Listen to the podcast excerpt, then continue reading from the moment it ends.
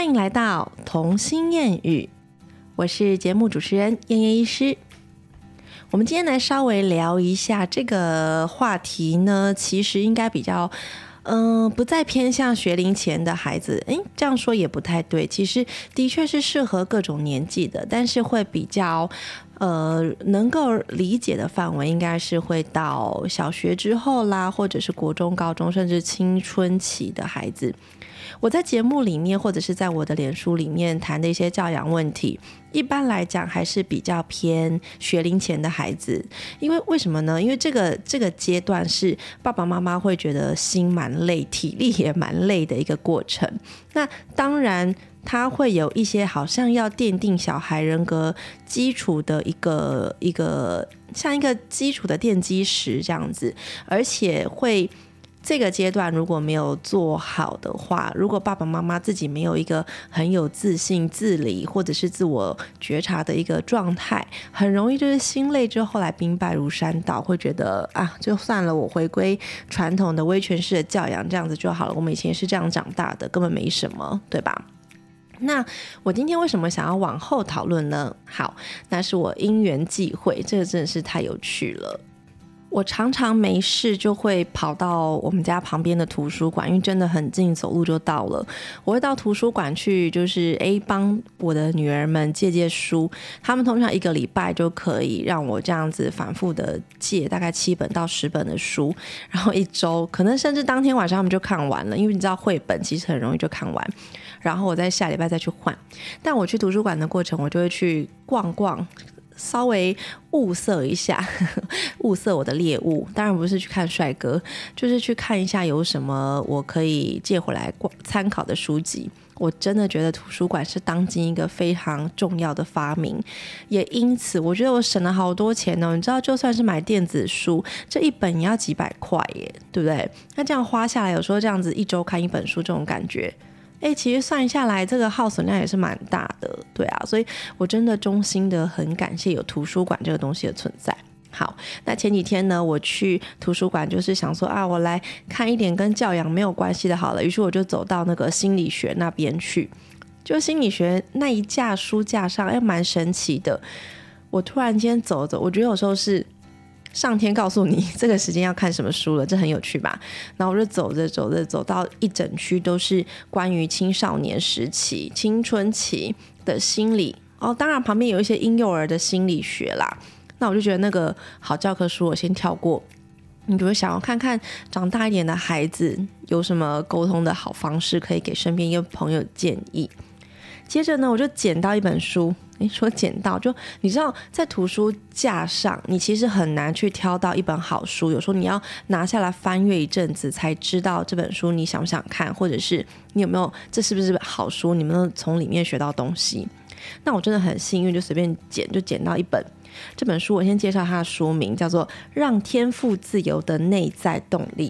这本书它好像还有其他系列，但不是同一个作者，它也是叫《让天赋自由》。那这个我今天看的这本书叫做《让天赋自由的内在动力》，它其实是一个给老师、父母、孩子的实践方案。这本书特别的点在于，它讲到蛮多实际的 case。那这些 case 呢，可能刚好是在国中以上，需要面临课业压力，或者是面临同才问题等等的一些情况。好，那我在看这本书的时候。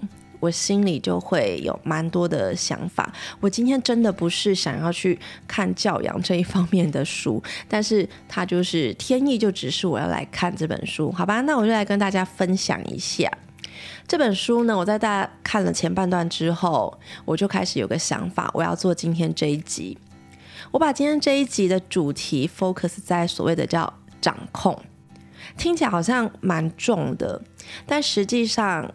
我相信啦，就是不管你是以一个小孩的身份来听这一集，或者是以一个父母的身份来听这一集，或者是只是一个成年人经历过你的童年的这种心态来听这一集，我想你多多少少都会有一有所感触。真的好，我先来讲，就是这本书它要表达的一个主题，什么叫掌控？那就是说，当一个人呢。我有信心，我可以对这件事情产生影响力的时候，我自然而然就会减少我的压力。反过来说，就是当我现在对我手上要处理这件事情掌控感过低的时候，我就可以感受到世界上最大的压力。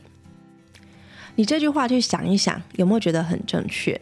有时候你在工作的时候会面临一种莫名的压力，可是这种压力根本没有人逼迫你，根本没有人就是说，哎，你做的不好或者什么的。可是这个压力的来源到底在哪里？很多人都会觉得说我实际上没什么压力，但是有一股心理莫名的压力。其实这种莫名的压力就是来自于。你无法知道你能不能够完成这件事，或者是你无法知道你有没有能力去驾驭这件事情。这个就是有一种无法控制、无法呃得知接下来的后果有没有能够如预期一样，有一种失控的感觉。好，我来举例最简单的来讲，所谓空巢期，妈妈在孩子的成长过程中。我们从学龄前，你跟他是完全的密切相处、密切的依附关系。慢慢的孩子长大了，到了国小，到了国中，甚至他开始注重了同才，他很想要跟同才出去玩。他已经甚至想要放弃周末的家庭时光，他就是想要跟同学去看电影或者去打球。那接下来再更进一步呢？他到了大学，他可能离开了家里的这个城市，到别个城市去念书。他住在宿舍里面，或是跟人家一起合租小套房，那种就是更多的自由度了。那孩子可能会觉得，哇，我就是每天都可以过自己的生活，我就是吃自己的选择。我今天要吃哪一间餐厅？我今天要几点吃饭？我终于不用在在家里墨守成规。那个是一个。瞬间自由的一个感受，这个应该我想大家可以理解。但是同一个时期，当你的孩子在享受那个呃那个不能说迟来的啦，在享受那个莫大没有感受过的自由度的时候，因为他对家里的需求度跟依赖度已经明显的降低了嘛，那这时候留在家里的爸爸妈妈，顿时会面临了一种孩子离家的那个空巢期。那这个空巢期呢，就要大家注意一下了。空巢期，如果你能够用很坦然的心态，回归到爱你自己，回归到把重心放在你自己，或是放在你配偶身上，当然你就可以很顺利的度过。可是，当你是一个呃很用心、很用心、极度用力在照顾孩子的妈妈的时候，你瞬间孩子脱离你的你的保护伞。他们去创造自己的生活了，他不再需要黏着你，不再需要事事寻求你的帮助的时候，你会有一种非常失落的感觉。那种其实就会有点像失控，失去你的掌控。有时候你会说：“哎，儿子，啊，我们那个周末妈妈煮好吃，你回来吃。”结果你儿子跟你说：“啊，不行啊，周末有篮球比赛。”其实他也是在做正事啊，他也不是故意不回家。可是当妈妈的。听到他这样的回答，说他不能回来，其实当下一定是会有一些失落感。那种失落感对你自己来讲，就会造成一个情绪波动的起伏。如果这个时候你没有办法去认知自己的这个失落感的情绪，没有办法去接纳，没有办法去好好的处理这个比较低潮的时期，当然你可能就会面临一个情绪的反弹。所以我相信很多的妈妈在到了中老年以上的时候，真的。面临了很多情绪的压力，包括会走入忧郁症，然后或者是走入一些会不会严重到妄想症，不知道强迫症、焦虑症等等的。我相信有很多的妈妈在空窗期过不去的时候，会开始出现一些情绪疾患的反应。这一点，嗯，我没有一个数据来证实啦。我改天来请我的精神科同学跟我分享一下这个比例。应该是会有蛮大的机会的，因为很多事情，当你的心里头有一些过意不去的点啊，过不去的坎的时候，处理不了自己的情绪的时候，那就是代表差不多要生病的时候。真的，就是为什么我们在做精神科治疗的时候，会同时搭配一些心理治疗，效果会更好，就是因为像心理教派，它有两个派系，一个是去挖掘你的过去，解决过去那个点，一个是放下你的过去。让你去看现在，面临你现在的生活，focus 在你现在的状况，不要再一直把心依恋在过去，你还是要跟着现在的脚步走。那至于用什么方式的治疗，反正基本上精神科的治疗如果配上心理层面的治疗，那个效果会是最好的，对吧？好吧，那我们来讲这个失控的感觉。其实这个失控的感觉不止，举例上来讲，不只是我刚刚讲的成人的心态，就是你那个妈妈当空巢期，然后有一种失落的感觉，他会感觉到一种极大的心理压力。除了成人之外，我们反过来看学龄前的孩子也会有这样的状况哦，这是一个蛮酷的吧？因为其实人呐，在你一生的发展过程中，这些情绪。你的面临的一些每一个情境的变化，都会造成你的心理状态的改变，你的想法的改变，你的情绪的波折。那我们反过来看学龄前，他如果遇到那种掌控感过低的情况，会变成怎么样？你会发现，我像前一集我讲到三岁的我女儿，就是一个我们觉得最可怕的时时期，她什么事情都想要自己来，什么事情都想要自己做。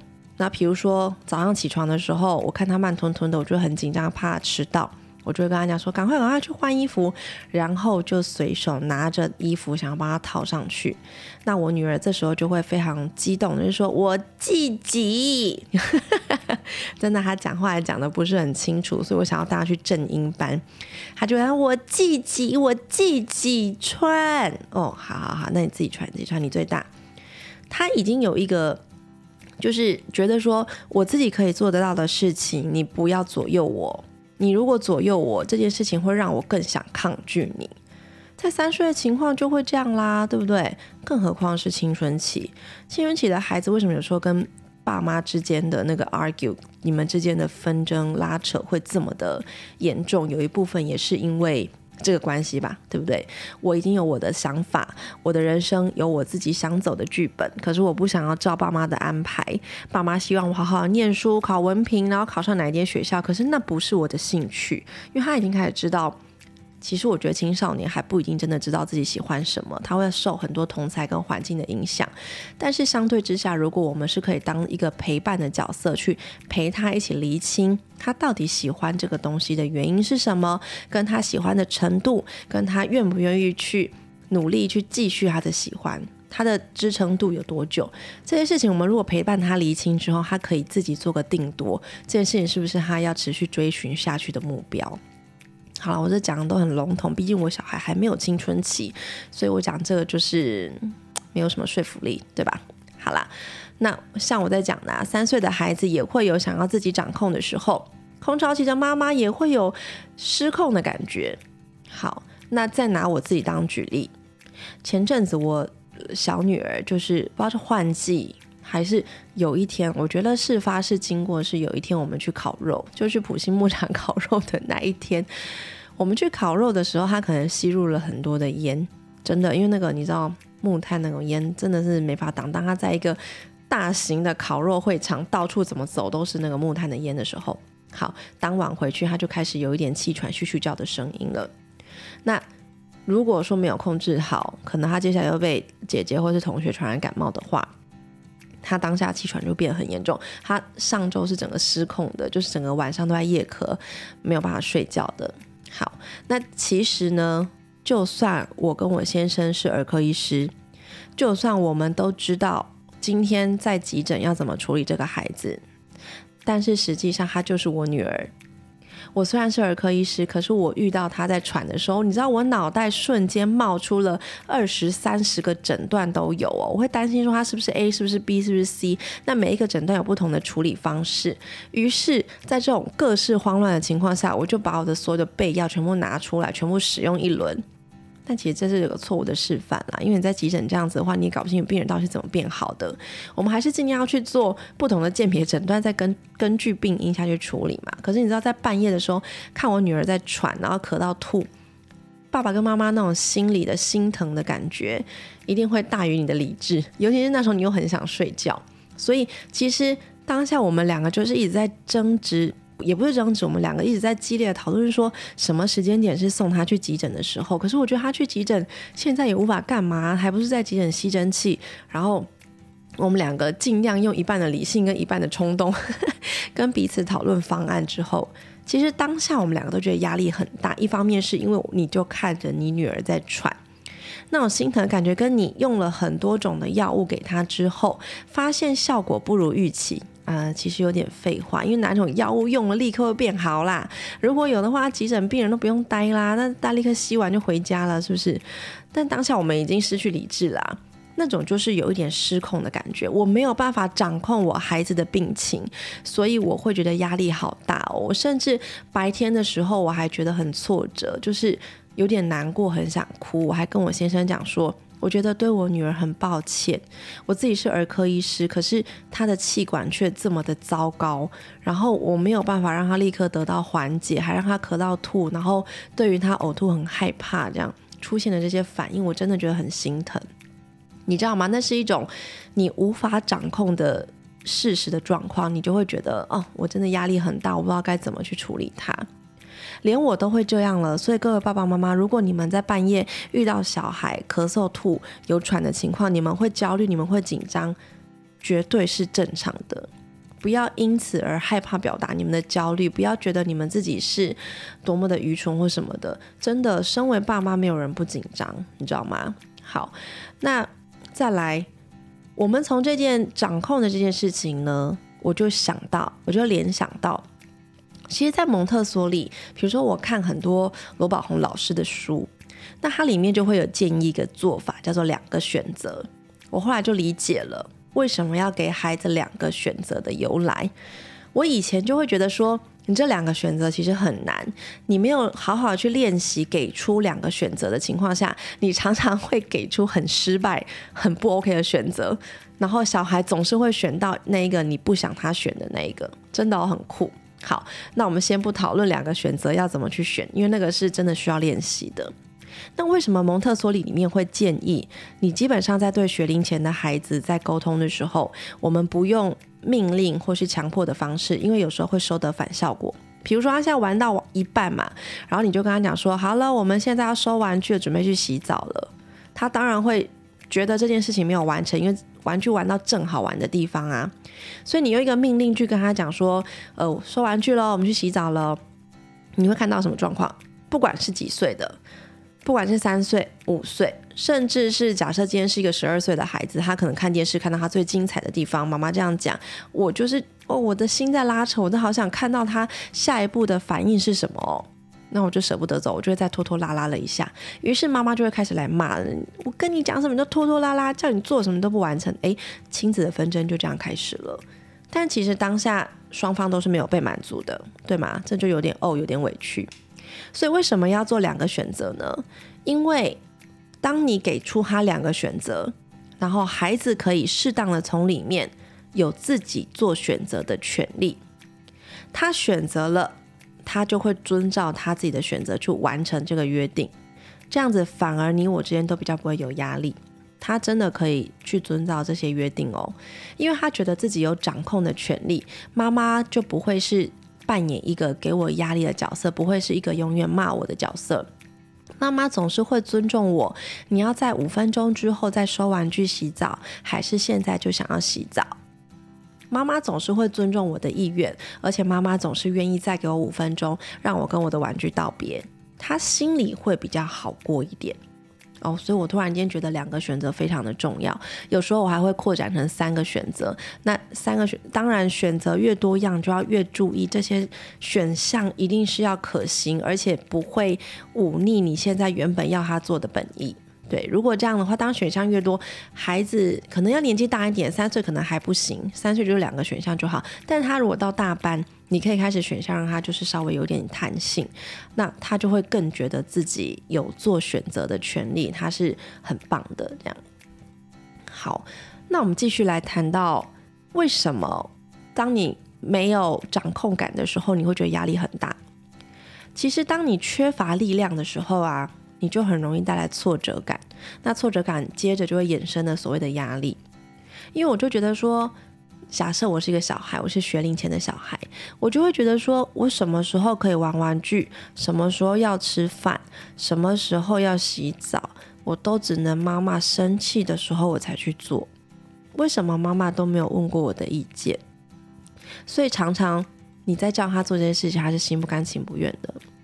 那我们往大一点的来看，国小或者是甚至国中，我们课业压力比较大一点的时候，他往往有没有遇过那种，就是呃，你将要回家写作业，好，吃完饭七点半到八点时间就是写作业，你可以去坐在那边写作业，赶快写完。结果你发现那半个小时，小孩就是坐在桌子前面，一个字都没有动。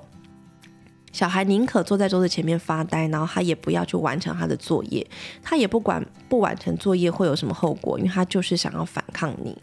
这个有可能到国中的情况，如果啦，就是亲子关系真的很僵硬的话，真的是有可能会出现的画面哦。其实在这本书里面，他有写到几个案例，他也是这样子，他就是受不了爸爸妈妈的严格管控，他的甚至帮他安排的 schedule，然后希望他可以考试考几分等等的。他的做法就是我放弃，我就是坐在这里都不动，我看你拿我怎么办？这就是他的一个反弹呐，因为他觉得他自己的人生，他的作业，可是总是爸妈在帮他决定什么时间点要写，这种缺乏对自己生活掌控的那个力量的感受，真的会让孩子觉得有点无力。想想看，我们小时候。其实我吃完饭是很想要放松的。如果我吃完饭可以放松十分钟，然后我再去念书，可能效率会比较好。甚至在华德福的那个理念里面，他是说孩子需要有适当的运动，适当的释放他的体能之后，他就能够回过头来坐在桌子前面专注写完功课。所以，甚至有些人会建议，小学如果功课压力不大的时候，你吃完饭，甚至让他去有个运动的时间，可能半小时，然后再跟他约定好，运动完之后再回来，嗯，稍微整理一下心态，回来写作业，他的速度会加快哦，可能他的专注力会比较好一点点。真的，这个是，呃，在华德福里面有提到的一个特色。好，那当然啦，我们一直在讲说尊重孩子。让孩子有自主选择的权利。可是呢，我们也要注意一个很重要的点：如果我们一直不让孩子接触会产生焦虑的环境，结果会怎么样？其实是真的有可能会加剧他们的焦虑的。因为我们就一直想要保护他，跟他讲说：“你这个时间点做什么事，这个时间点怎么样？你这样功课写得完，就不会被老师骂了。我们什么事情都帮你安排好了。”于是他最后就怎样？哦，我就只要听我爸妈的就好啦。啊，妈妈今天没有跟我讲我这个时间点要做什么，我现在不知道怎么办。我坐在这里，然后老师没有叫我写作业，老师刚刚就看了我一眼就走了。那那那我怎么办？我现在要做什么？你知道吗？当我一直被保护的很好，可是我自己要去面临一个新的环境的时候，我会变得特别的焦虑。我会害怕这个环境对我会不会有什么伤害，会不会有什么危险？我反而会绑手绑脚，而且我不懂得去怎么处理我的焦虑。所以，的确，适当的让孩子自己去体会这个环境。应该要有的焦虑，而且陪伴他去处理这样的焦虑，可能会是一个最理想的方法。当然，我们在这边讲都是一个理想的概念啦，因为毕竟我们要实践在孩子身上，还是会有很多偶发事件的不一样。那这种东西都是很欢迎我们来讨论，或者是你跟身边的朋友分享你的，嗯，就是诉诉苦嘛，然后大家可能集思广益，然后来想一些方法处理，好吗？那我们在这本书上里面，它有把压力分成三种类型。这三种类型呢，其实会有分说好的压力、不好的压力。好，我们简单来讲，我们它这边有一个就是国家儿童发展科学委员会，它把压力分成三种类型，一种是正向压力。正向压力就像说，哎，我今天很喜欢跳舞，那我要我为跳舞跳的超好，学的超好，以至于我可以上台去比赛跟表演。那我在上台表演之前，我当然会有压力，那种很紧张压力哦，我等下会不会跳不好或什么的那个压力。可是当我完成了之后，这个压力瞬间没了，然后反而会得到满满的成就感。这种就叫正向的压力。适当的正向压力可以帮助孩子往正向的方面成长。好，那当然不是所有的压力都这么完美，还有第二种压力叫做可容忍压力。可容忍压力呢，其实在生活中非常的常见。但是这种可容忍的压力呢，一般来讲是指说，呃，有大人的陪伴跟支持情况下，而且它具有一段调试恢复的时间，那这个可容忍压力就可以成为这个孩子成长过程中一个很好的磨练的方式。那像他在这里面有做实验，比如说小老鼠，每天把它从妈妈老鼠身边抱走。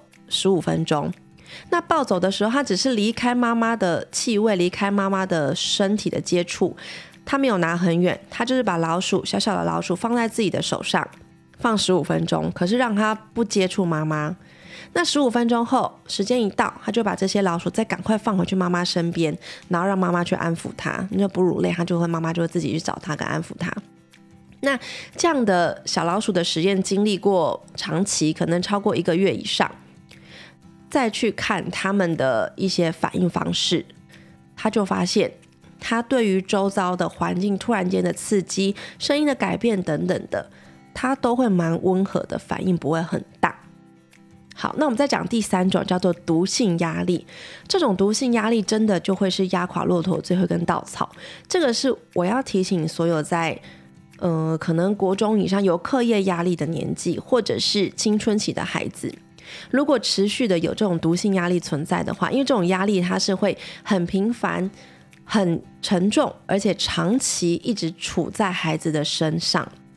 重点是你没有意识到这种压力是一种毒性压力，你并没有去支持他撑过他觉得很辛苦的这个压力情况。像是说，可能孩子在国外啦，因为这种书毕竟是国外写的，在国外不是会有枪击事件嘛？假设这个孩子他是目睹了。呃，随机杀人，或者是他目睹了有凶手进来进去他家，然后把他们家人都杀死。他这种目睹攻击事件，然后他的亲友也都过世了，没有人可以陪他一起去度过。那这个孩子就算他要去看心理医生，可这种对他来说是毒性压力。他日后只要看人家好像要从口袋可能掏出一张发票或掏出一个钞票，他就会觉得他要开枪射人了，然后就会反应很大。这种就叫做毒性压力，因为他身边没有一个，比如说他的爸爸妈妈给他的一个长期的陪伴跟支持。那像刚刚的小老鼠实验，他怎么做？他就是说，小老鼠从把它从妈妈的身上拿走，而且这次拿走都是三小时，每天都固定这个三小时。哦，三小时蛮长的，跟刚刚的十五分钟比就差很多。那拿走了三个小时之后，他再把它放回来妈妈身边。那小老鼠会跟刚刚的那个可容忍压力那十五分钟一样吗？不会。刚刚拿走十五分钟，一回到妈妈身边，那个小老鼠就会赶快去跟妈妈寻求温暖、寻求慰藉，请妈妈抱抱它。可是呢，被拿走三个小时的这个幼小的老鼠，它会怎么做？他会开始怨恨妈妈，就是妈妈只要过来要靠近他，他整个就是会嘶吼，然后会发出那种就是炸毛的那种很生气的样子，而且会自己去躲在角落，再也不回到妈妈的身边。这个就是我们所谓可容忍压力跟毒性压力对孩子。当然，因为小老鼠的 model 其实蛮适合用来研究的嘛，那我们把它放在人身上，其实应该也会有得到一样的类似的的的一个。结果只是我们不能真的对小孩去做这个测试，这个太残忍了，对吧？所以，我们把它分成这三种的压力：正向压力、可容忍压力跟毒性压力。那除了压力的区分之外呢，我们再来探讨大脑对压力最容易敏感的是哪三个时期？这个也很容易理解。第一个，我想大家都会回答。孕妇 有没有觉得孕妇就是非常的神经敏锐？就是你可能老公稍微说错一句话，就叮，你今天死定了。就是很你觉得没怎样一句话，可能都会伤到孕妇的心，因为她那时候是大脑最压力最敏感的时候。但是我们要注意一件事情，为什么我们尽量让孕妇不要有处在长期的高压环境下？因为孕妇的长期高压呢，会让生下来的小孩可能会对压力也非常的敏感，所以变成孩子可能你说会像高敏感儿吗？不一定，但是他可能会对周遭的一言一行、一个声音的变动，可能都会很敏感，会被人说他在呃襁褓时期会很难过，他可能一点点声音就会哭，少闻到妈妈的味道他也会哭，那种分离焦虑可能也会比较厉害，这个是有可能的哦。好，那第二个对压力最敏感的时期就是幼儿期。幼儿期就是指学龄之前，甚至是三岁之前这种，这种很对母亲的依赖性比较大的。但是相对之下呢，孩子他的神经可塑性非常的高，也因为他神经可塑性非常的高，所以他是可以透过环境的训练，慢慢去训练，让他把压力的那个。调节模式可以生成，让他有一个像我们一直讲的可容忍压力，就是要有一个调节恢复的时间，要有人的陪伴跟支持，不一定要是妈妈或爸爸，他可能找到了一个很棒的老师，可以陪他度过这段时间，于是呢，他就可以，呃，对大脑对压力的那个调节度就可以变好。好，那第三个就是更重要的时期，就是我们今天一直在强调的青春期。那既然是这样。现今社会，我们再回来讨论看看，为什么我会特别强调这个呢？因为我发现台湾是一个很文凭的社会嘛，对不对？毕竟我自己也是这样经过的。我相信到现在，没有一个爸妈敢很大声的站出来，就说我不在乎他成绩考差了，他只要有把他自己的事做好就好了，做没有满分没关系。有啦，可能会真的有这样很开明的妈妈，但是实际上的话呢，你说叫我要完全放松，就是让孩子自由去发展，他不写功课就算了，他对自己负责就好。我觉得我还有一段的心路历程要走。好，可是这就在在的提醒我，如果万一我的女儿们到时候到青春期了，她面临了功课压力，可能我看到她的考卷这次考了七十分，我在幻想啊，这是我在幻想。当然有融入，就是 我自己小时候的情景。如果我真的考不好，我希望我回家可以得到妈妈的安慰。我希望妈妈看到我这次还是有很努力，只是这个题目真的太难了，而不是从这个分数去评断我。我希望我妈妈看到我的努力的成果，然后跟我说没关系，我们。我看到你的努力，而且比上次更努力，你做的很好。那不会的地方，我们再一起来探讨。我希望未来的社会都是这么美好啦，但是有梦最美啊，对吧？我是当然是希望能够提醒我，就像我先生最近一直在跟我讲，我跟你讲，你到时候如果怎样违反你自己的想法，我就播那一集出来给你听。他就拿我自己录的东西，然后要来。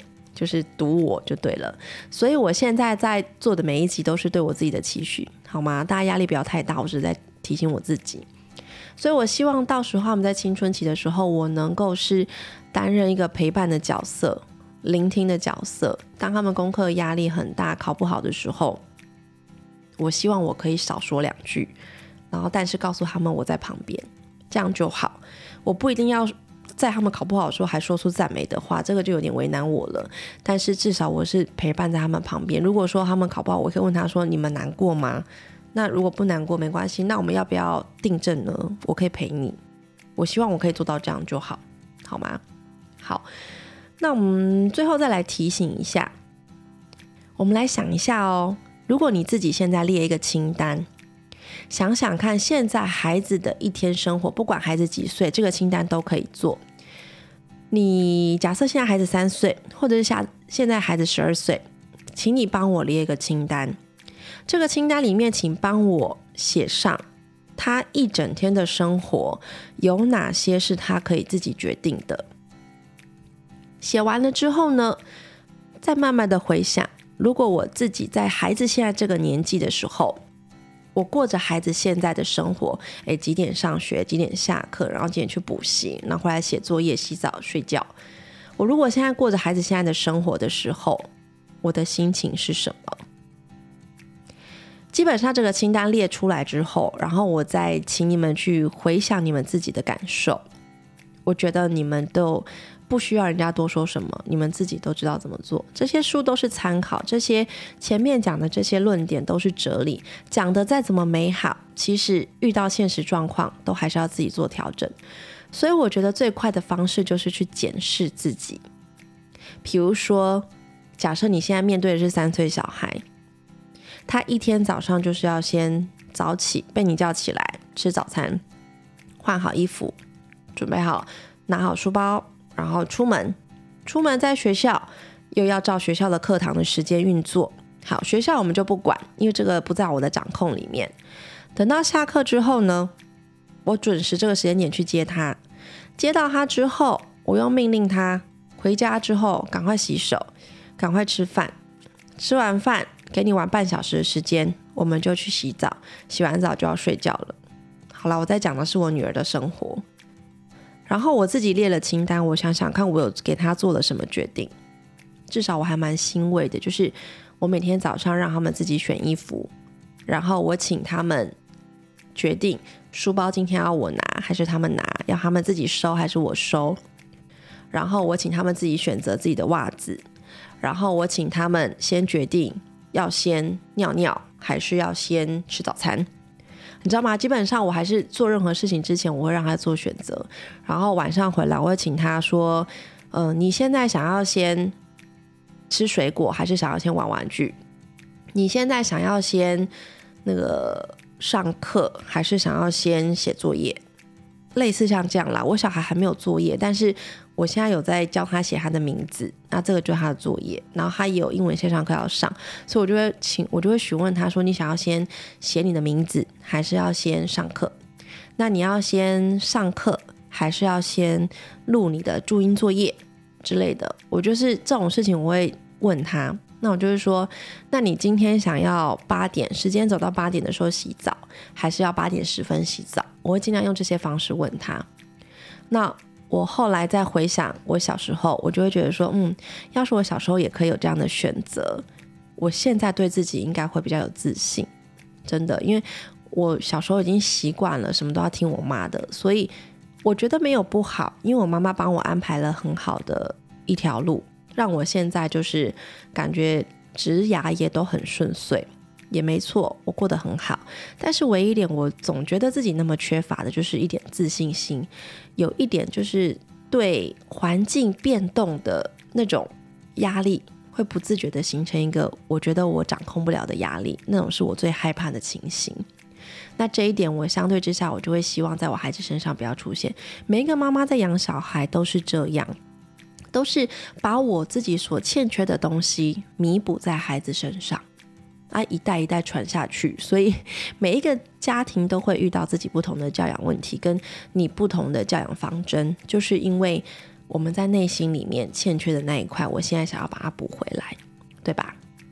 好啦，我这一集真的是有一点啰嗦，可是我真的是觉得青少年的时期的沟通是真的是最难的，但如果你可以试着放下要求他们。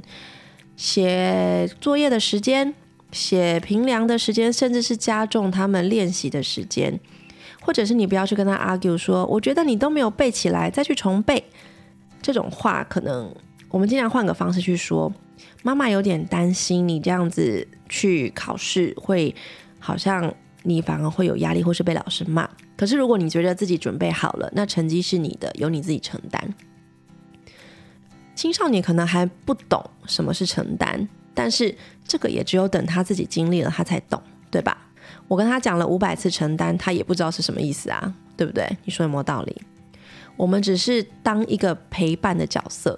这本书其实最重要的，他是在介绍我们说，我们与其当一个爸妈去引导他人生，就是去告诉他怎么做。反而是当他人生的顾问就好了，在他有需要遇到难题的时候，我会告诉他，如果这时候是我会怎么选。可是我还是尊重你，因为这是你自己的人生。当我在这样告诉他的时候，其实我也在为我自己的放手做准备，我也在调试，让我减少我未来遇到的空窗期的那种调试不了的感受。好啦，我今天这一集就只是想要介绍这本书，然后再加上一些人生的感慨，关于青少年的这个沟通问题，这未来这一条路还有的走，对吧？我希望大家不要对于跟青少年的孩子聊天感到害怕，有时候真的还是要去跟他们谈谈心，问他们到底在想什么，尊重一下他们。虽然有时候他们不不合逻辑、不合理，但是他们如果没有做错这件事情。他真的没有办法学会一个教训，这就是一个很残酷的现实。我们也是在很多过错中成长的，对吧？在犯错中成长，总是会比听一些话成长来得快一点，这才是学习最快的方式。好啦，今天的啰嗦就到这里了。今天这一集如果让大家觉得有点沉闷、有点冗长，真的不好意思了，因为我真的看到这个主题，心有戚戚焉，超想要讲一些东西的。希望大家可以多多包涵我的碎碎念喽，因为这张嘴巴就停不下来。我下次再为大家准备一些有趣的、诙谐的，让大家笑一笑。好了，今天就先到这里喽，我们下次再见。拜拜。